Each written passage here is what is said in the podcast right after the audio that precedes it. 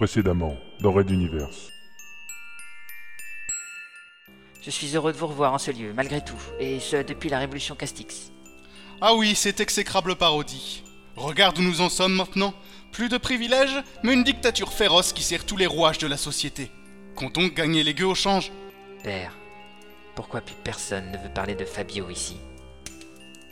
Mais pourquoi? Parce que c'est ma décision, mon fils. Fabio étant mort, il n'en souffrira pas, et nous non plus. Au-dessus de la cheminée, on pouvait y voir le blason du cerf.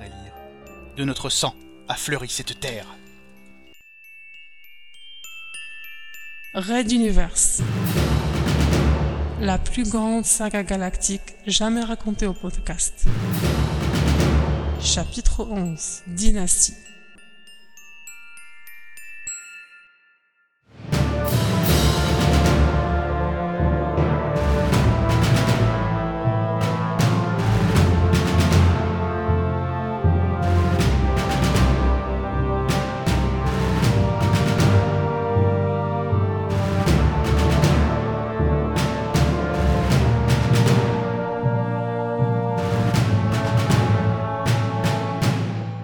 Cinquième épisode.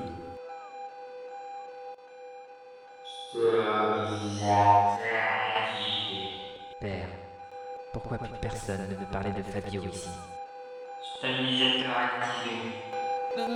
Ne devriez-vous pas ralentir Je te confie à Edgar. Ici contrôle transporteur numéro 3, votre vitesse est trop élevée pour l'appontage. Stabilisateur activé.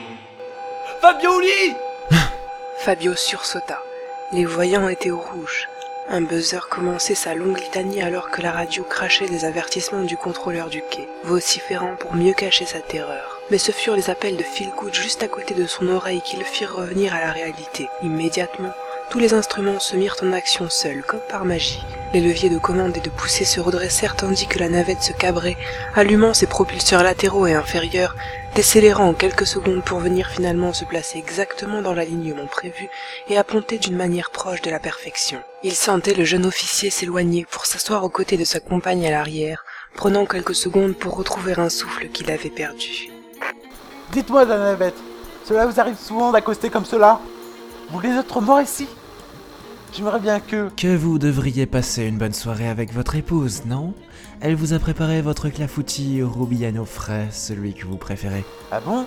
Elle ne m'a rien dit. Elle vient juste d'en avoir l'idée, donc euh, bonne soirée, mon cher ami. Oui, merci, bonne soirée, pilote. Et bienvenue sur le transporteur numéro 3. Contrôle quai, terminé. Fabio laissait le système interne des quais emmener la navette sur son aire de stationnement.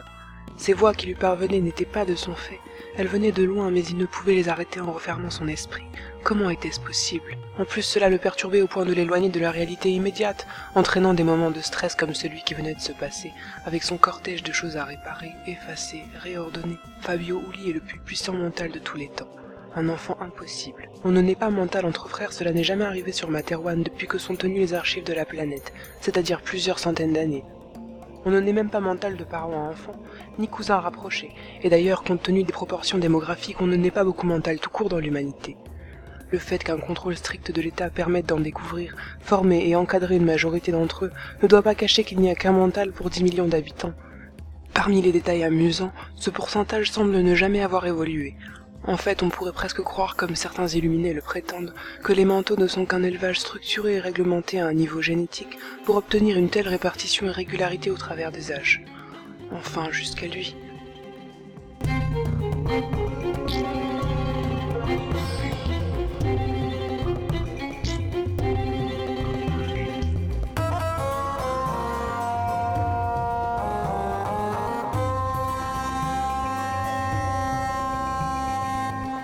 Parmi les incroyables facultés de Fabio, la principale demeurait que lui seul détenait les informations fondamentales sur l'origine de l'état mental. En effet, depuis son plus jeune âge, il était le seul à les voir, les formes étranges, anodines et amusantes, translucides et planantes qui tournaient en plus ou moins grand nombre autour des manteaux. Des tournevis, robinets, pots de fleurs ou stylos, roues de voiture, chandelles.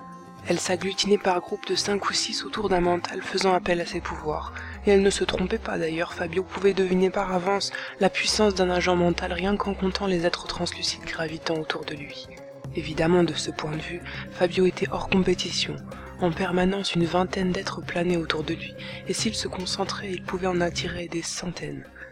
Il avait passé son enfance avec eux, il lui éclairait ses nuits sombres, ne le laissant jamais seul.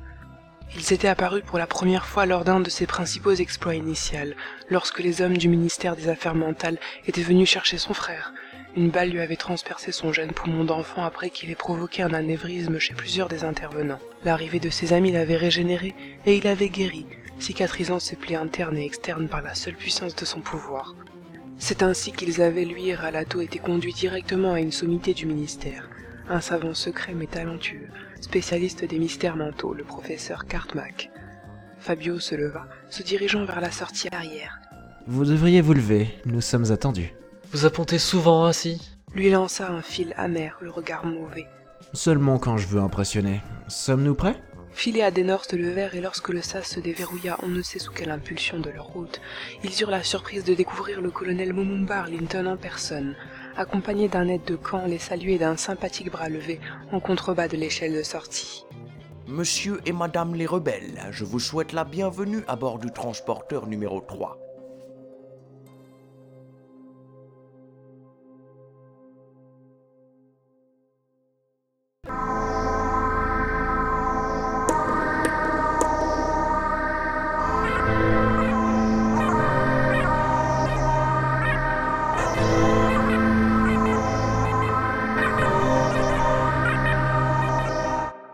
Red Universe. À suivre.